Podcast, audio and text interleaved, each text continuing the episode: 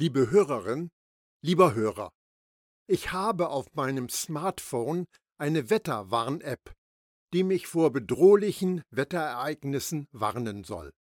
Unter anderem zeigt sie mir auch Gebiete an, in denen eine erhöhte oder sogar eine hohe Waldbrandgefahr herrscht. Als ich an dem Manuskript für diese Ansprache schrieb, gab es in Deutschland einige Bereiche, für die die höchste Stufe von Waldbrandgefahr galt. Ich bin sehr dankbar, dass wir, trotz der Gefahr, die ja tatsächlich da ist, bislang vor solchen Katastrophen wie die regelmäßig wiederkehrenden Buschfeuer oder Waldbrände in Australien und Kalifornien bewahrt geblieben sind. In dem Lied von der Glocke von Friedrich von Schiller werden dem Feuer eine ganze Anzahl von Zeilen gewidmet. Dort heißt es unter anderem Wohltätig ist des Feuers Macht, wenn sie der Mensch bezähmt, bewacht, und was er bildet, was er schafft, das dankt er dieser Himmelskraft. Doch furchtbar wird die Himmelskraft, wenn sie der Fessel sich entrafft, einhertritt auf der eigenen Spur, die freie Tochter der Natur. Wehe, wenn sie losgelassen, wachsend, ohne Widerstand. Wenn der Wind die Flammen anfacht, bahnt sich das Feuer seinen Weg und vernichtet alles, was sich ihm in den Weg stellt. Feuer ist eine zerstörerische Macht. In der Bibel ist das Feuer unter anderem auch ein Symbol für Gottes Gegenwart. In den Hunderten von Texten, in denen Feuer erwähnt wird, sind mir ein paar besondere aufgefallen. Von der Ausgießung des Heiligen Geistes an Pfingsten wird berichtet, und es erschienen ihnen Zungen wie von Feuer, die sich zerteilten, und auf jeden von ihnen ließ sich eine nieder. Apostelgeschichte 2, Vers 3. Als Mose die Kleinviehherden seines Schwiegervaters weidete, begegnet ihm Gott auf ungewöhnliche Weise. Dort erschien ihm der Engel Jahwes in einer lodernden Flamme, die aus einem Dornbusch herausschlug. 2. Mose 3, Vers 2. Von der Reise von Ägypten in das verheißene Land wird berichtet, er geht doch vor euch her und wählt die geeigneten Lagerplätze aus, in der Nacht in der Feuersäule, um euch den Weg zu zeigen, den ihr gehen sollt, und am Tag in der Wolkensäule. 5. Mose 1, Vers 33. Am Berg Sinai machte das Volk Israel eine besondere Erfahrung. Mitten aus dem Feuer sprach Jahwe zu euch. Ihr hörtet den Schall seiner Worte, aber ihr habt keine Gestalt gesehen, sondern nur eine Stimme gehört. 5. Mose 4, Vers 12. Und die Leute mussten überraschend feststellen, hat je ein Volk mitten aus dem Feuer die donnernde Stimme eines Gottes reden gehört, wie du sie gehört hast, und ist am Leben geblieben? 5. Mose 4, Vers 33. Hier wird etwas Bedeutendes angesprochen. Wenn du die angeführten Ereignisse sorgfältig liest, wirst du etwas Eigentümliches bemerken. Niemand und nichts wurde von dem Feuer von Gottes Gegenwart geschädigt oder verzehrt. Gottes Gegenwart war ein Feuer, aber weder der Busch verbrannte, noch die Leute, die vor diesem Feuer standen, noch die, auf deren Köpfen sich die Feuerzungen niederließen. Dies ist ein Bild und eine Erinnerung für uns, wie Jesus heute in uns wohnt, ohne dass wir vom Feuer vernichtet werden.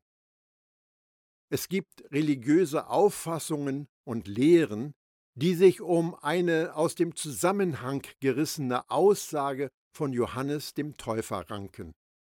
Ja, Jesus muss an Bedeutung zunehmen, Ich aber muss immer unbedeutender werden. Johannes 3, Vers 30.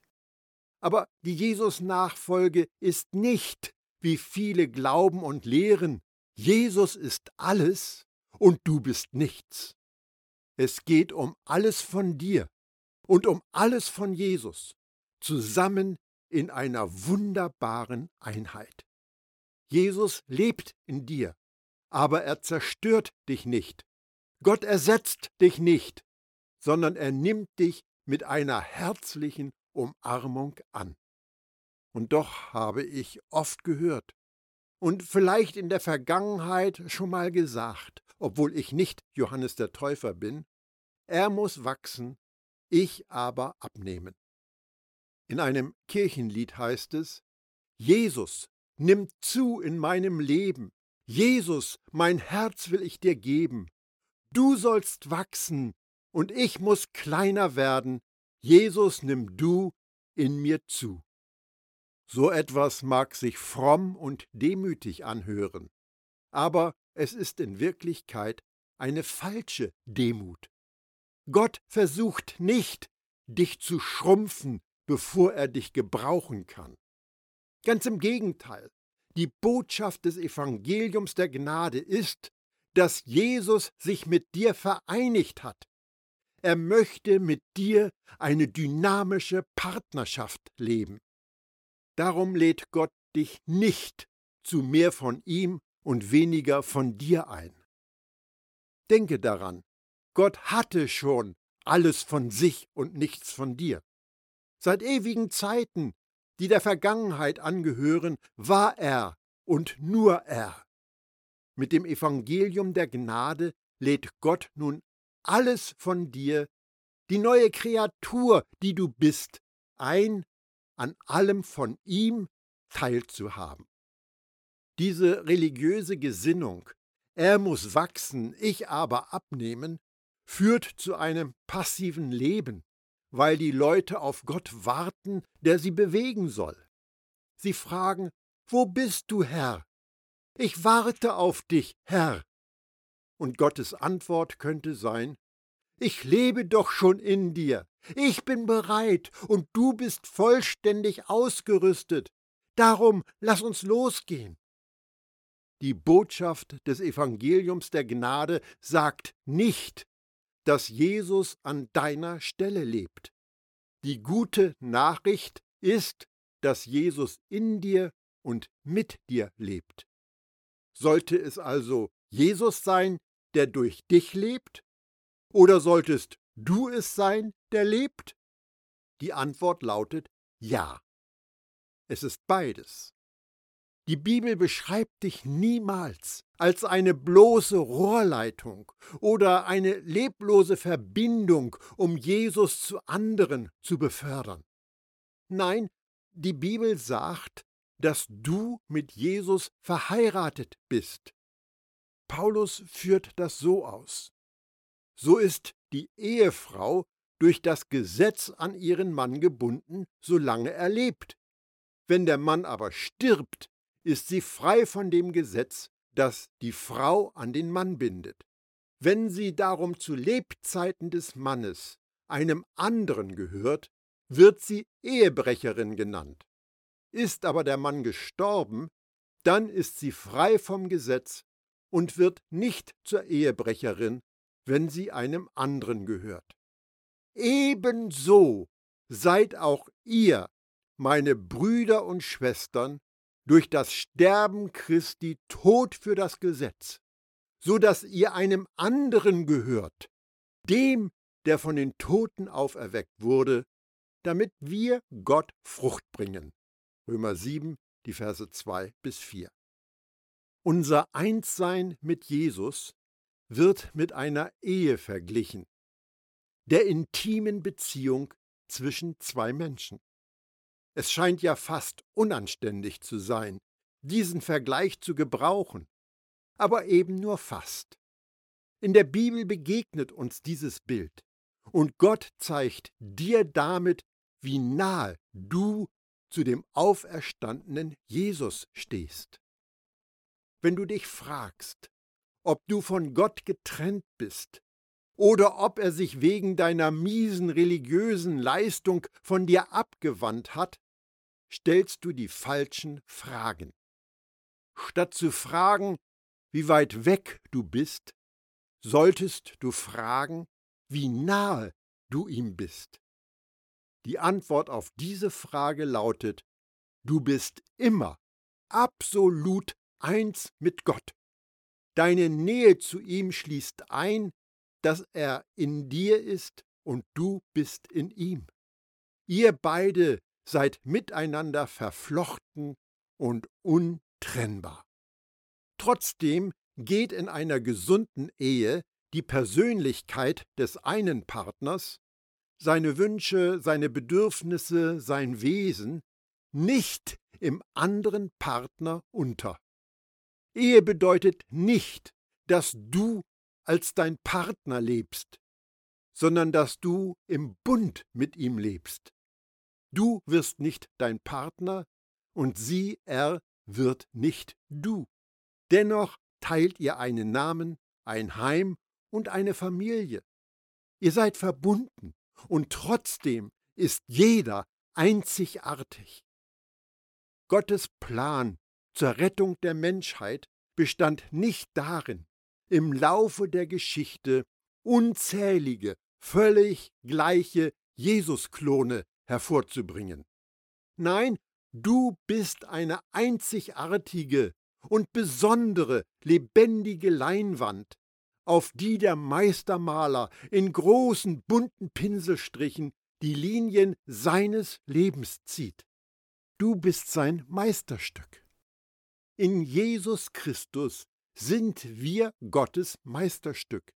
Er hat uns geschaffen, dass wir tun, was wirklich gut ist. Gute Werke, die er für uns vorbereitet hat, damit wir damit unser Leben gestalten. Epheser 2, Vers 10. Das Wort, das hier mit Meisterstück übersetzt ist, übermittelt die Vorstellung von Gottes besonderem Schaffen oder seiner Hände Werk. Der Meistermaler hat sich niemals vorher in der Weltgeschichte durch jemand wie dich ausgedrückt. Dies ist für ihn ein erstes Mal, denn nur du bist du. Gott schätzt deine Persönlichkeit, dein Humor und all das, was dich von anderen Menschen unterscheidet. Deshalb geht es nicht um Jesus anstelle von dir, auch nicht um Jesus als du. Es geht um Jesus plus dich. Du bist also kein Feuerwehrschlauch, durch den Gott in die Welt fließt. Du bist Gottes Kind in einer intimen Beziehung zu Jesus. Mit dem Spruch, er muss wachsen, ich aber abnehmen, hausieren zu gehen, ist gleichbedeutend mit der Annahme, dass du nicht geeignet bist oder dass du nicht zu Jesus passt und du darum zuerst niedergerungen oder verändert werden musst. Das ist aber eine krasse Zurückweisung von Gottes Geschenk, ob sie nun in religiösen Floskeln daherkommt oder nicht. Worin unterscheiden sich letzten Endes diese Vorstellungen von den Weltreligionen, die Selbstaufgabe lehren? Die fordern, dass ein Anhänger sich seiner selbst entledigen muss oder zumindest Platz machen damit ein höherer Zustand erreicht werden kann, wo alles Gott ist oder göttliche Erleuchtung, aber nicht der Mensch. Leider gibt es eine Menge unausgegorenes christliches Gemenge und viele Falschauslegungen der Bibel, die die Leute dahin führen, dass sie alle möglichen krankmachenden Fantasiebehauptungen über sich selbst und über Gott glauben. Hast du schon mal gehört, dass jemand so etwas oder ähnliches gesagt hat? Du musst zur Seite treten, damit Gott in deinem Leben wirken kann. Gott demütigt dich, damit du vor ihm kapitulierst. Gott zerbricht dich, damit er dich gebrauchen kann. Du musst dich selbst verleugnen und das Ich täglich sterben lassen. Solche Aussagen klingen sehr fromm und religiös. Sie scheinen Gott zu erhöhen, während sie dich in die Knie zwingen. Aber sind sie die Wahrheit, die dich frei macht? Nein, das sind sie wirklich nicht. Stattdessen entmutigen sie dich. Sie können dir Angst einjagen. Und letzten Endes bringen sie dich in eine religiöse Unfreiheit, die dich zu überzeugen versucht, dass du nicht annehmbar bist, so wie du bist. Sie sagen dir nicht nur, dass du mehr tun und mehr sein musst, wie so viele gesetzlichen Botschaften, die im Umlauf sind. Nein, während sie mit wenig überzeugendem, abgehobenem Kirchenjargon um sich schlagen, bestehen sie aber in Wirklichkeit darauf, dass du an religiöser Selbstverstümmelung teilnehmen musst. Und das ist die Zerstörung deines eigenen Ichs. Ich möchte dich daran erinnern, dass du für Gott kein Steh im Weg bist. Du bist sein kostbares und geschätztes Kind. Ist dir schon mal gesagt worden, dass du dein Leben Gott übergeben musst? Eine Möglichkeit, mit der wir die Schönheit der Botschaft des Evangeliums der Gnade eintrüben können, ist zu glauben, dass Gott von uns erwartet, dass wir uns ihm übergeben oder ausliefern. Natürlich sind wir und machen uns von Jesus abhängig und vertrauen ihm in allem. Aber für viele Gläubige bedeutet sich Gott übergeben eine Vorstellung, die nirgendwo im Neuen Testament auftaucht, etwas ganz anderes. In unserem Sprachgebrauch übergeben wir uns oder kapitulieren vor einer feindlichen Armee, wenn wir eine Schlacht verloren haben. Ist es das, was wir vermitteln wollen, wenn es um unsere Beziehung zu Gott geht?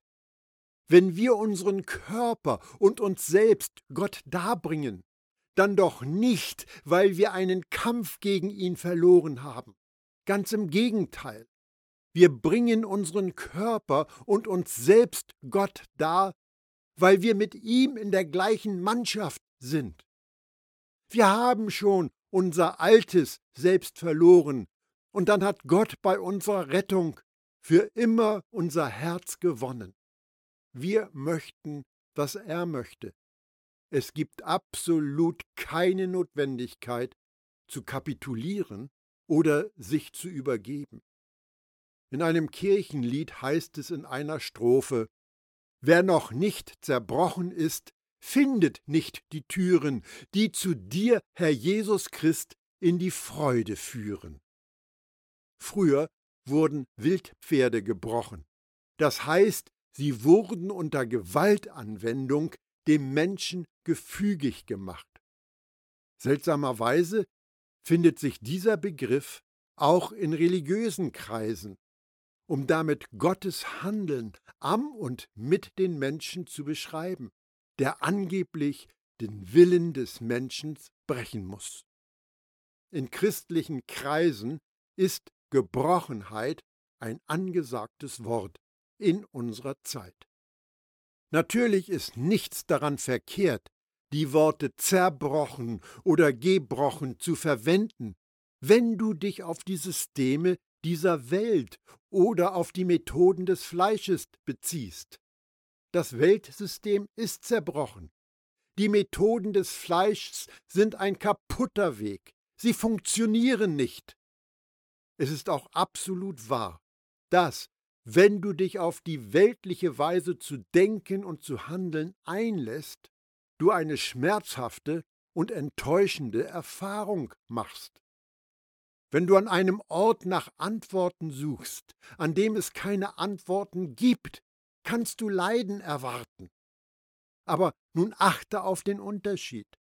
Das Weltsystem ohne Gott ist zerbrochen. Aber Gott zerbricht dich nicht. Die Wege des Fleischs sind gebrochene Praktiken. Aber Gott bricht dich nicht. Nie und nimmer. Schließlich macht es ja keinen Sinn, dass wir zerbrochene Sünder waren, uns dann retten ließen, nur um gebrochene Heilige zu werden. Nein, Gott bricht dich nicht, wie man es früher mit wilden Pferden gemacht hat. Stattdessen baut er dich in Jesus auf. Darum kann Paulus sagen, seid in ihm verwurzelt, baut euer Leben auf ihm auf, bleibt im Glauben fest und lasst euch nicht von dem abbringen, was euch gelehrt worden ist. Für das, was Gott euch geschenkt hat, könnt ihr ihm nicht genug danken. Kolosser 2, Vers 7. Es ist wahr, dass wir schwach sind. Paulus weist auf seine eigene Erfahrung hin. Doch der Herr hat zu mir gesagt, meine Gnade ist alles, was du brauchst, denn meine Kraft kommt gerade in der Schwachheit zur vollen Auswirkung. Daher will ich nun mit größter Freude und mehr als alles andere meine Schwachheiten rühmen, weil dann die Kraft von Christus in mir wohnt. 2. Korinther 12, Vers 9. Wir sind schwach, aber wir sind nicht gebrochen. Gebrochenheit deutet darauf hin, dass der Plan Mängel aufweist. Aber wir sind keine fehlerhaften, neue Geschöpfe. Wir sind in Jesus und durch Jesus gerecht, heil und vollkommen. Jesus ist unsere Lebensquelle und wir sind abhängige Geschöpfe. Aber Abhängigkeit ist keine Gebrochenheit und auch Schwäche ist keine Zerbrochenheit. Es gibt sicherlich Situationen, in denen sich diese Zustände anfühlen mögen, als ob sie genau das gleiche wären. Wie dem auch sei, Gebrochenheit, Zerbrochenheit unterstellt, dass wir nicht vollkommen oder ganz sind. Aber wir sind vollkommen und heil und doch zur gleichen Zeit völlig abhängig. Betrachte es einmal von dieser Seite. War Jesus selbst nicht vollkommen und heil, nicht gebrochen und doch total abhängig vom Vater? Mit dem Bild vor Augen, das Jesus von seinem Vater gezeichnet hat, stolpere ich über Aussagen im Alten Testament, die alles andere als einen liebenden Gott zeigen. Ich nehme beispielhaft drei Verse aus den Psalmen. Ehe ich gedemütigt wurde, irrte ich, nun aber befolge ich dein Wort. Psalm 119, Vers 67. Es ist gut für mich, dass ich gedemütigt wurde, damit ich deine Anweisungen lerne. Psalm 119, Vers 71. Herr, ich weiß, dass deine Bestimmungen gerecht sind und dass du mich in Treue gedemütigt hast. Psalm 119, Vers 75. Gegen diese Verse stelle ich die schockierende Botschaft der Gnade. Gott unternimmt nichts, um dich zu demütigen. Stattdessen lädt er dich ein, dich selbst zu erniedrigen, wie es Jesus uns vorgemacht hat. Er erniedrigte sich und wurde gehorsam bis zum Tod, bis zum Tod am Kreuz. Deshalb hat Gott ihn auch über alles erhöht und ihm den Namen verliehen, der über allen Namen ist. Philippa 2, Verse 8 und 9. Jesus hat sich erniedrigt. Was hat der Vater getan? Gott hat Jesus erhöht. Warum sollte das für uns wichtig sein? Gott hatte nicht im Sinn gehabt, Jesus zu demütigen, um ihm eine Lektion in Selbsterniedrigung zu erteilen. Genauso wenig wird Gott, dein Vater, dich demütigen. Ich lasse mir meine Erkenntnis noch von zwei weiteren Aposteln bestätigen. Demütigt euch vor dem Herrn, dann wird er euch erhöhen. Jakobus 4, Vers 10. So demütigt euch nun unter die gewaltige Hand Gottes, damit er euch erhöhe zu seiner Zeit. 1. Petrus 5, Vers 6. Und wieder müssen wir genau hinhören. Wer demütigt hier? Du selbst bist es. Gott hat nicht im Sinn, dich fertig zu machen. Er gesteht dir liebevoll zu, dass du die Entscheidung triffst, dich selbst zu demütigen.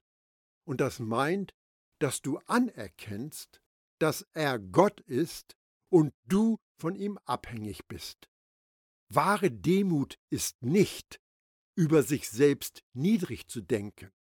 Wahre Demut bedeutet ganz einfach, dich so zu sehen, wie Gott dich sieht. Nicht mehr, aber auch nicht weniger. Wahre Demut heißt anzuerkennen, dass du ein Empfänger bist, kein Geber. Du bist abhängig, nicht unabhängig. Alles, was du bist und hast, dein neues Selbst, dein neues Herz, hast nicht du geschaffen. Darum gibt es in der Jesus-Nachfolge keinen Grund für Überheblichkeit. Alles, deine Vergebung, deine Freiheit, dein neues Leben mit Jesus ist dir von Gott geschenkt.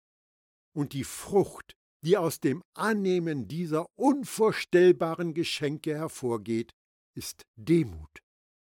Es gibt genug Leid und Leiden in dieser Welt. Wir müssen uns keine zusätzlichen aufhalsen.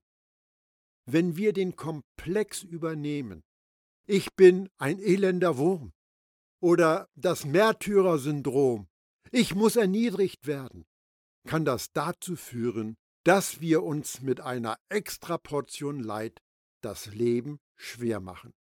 Dieses seelische und emotionale Leiden wird uns aber nicht von Gott auferlegt, sondern es kommt direkt aus unserem verdrehten und kaputten Religionssystem.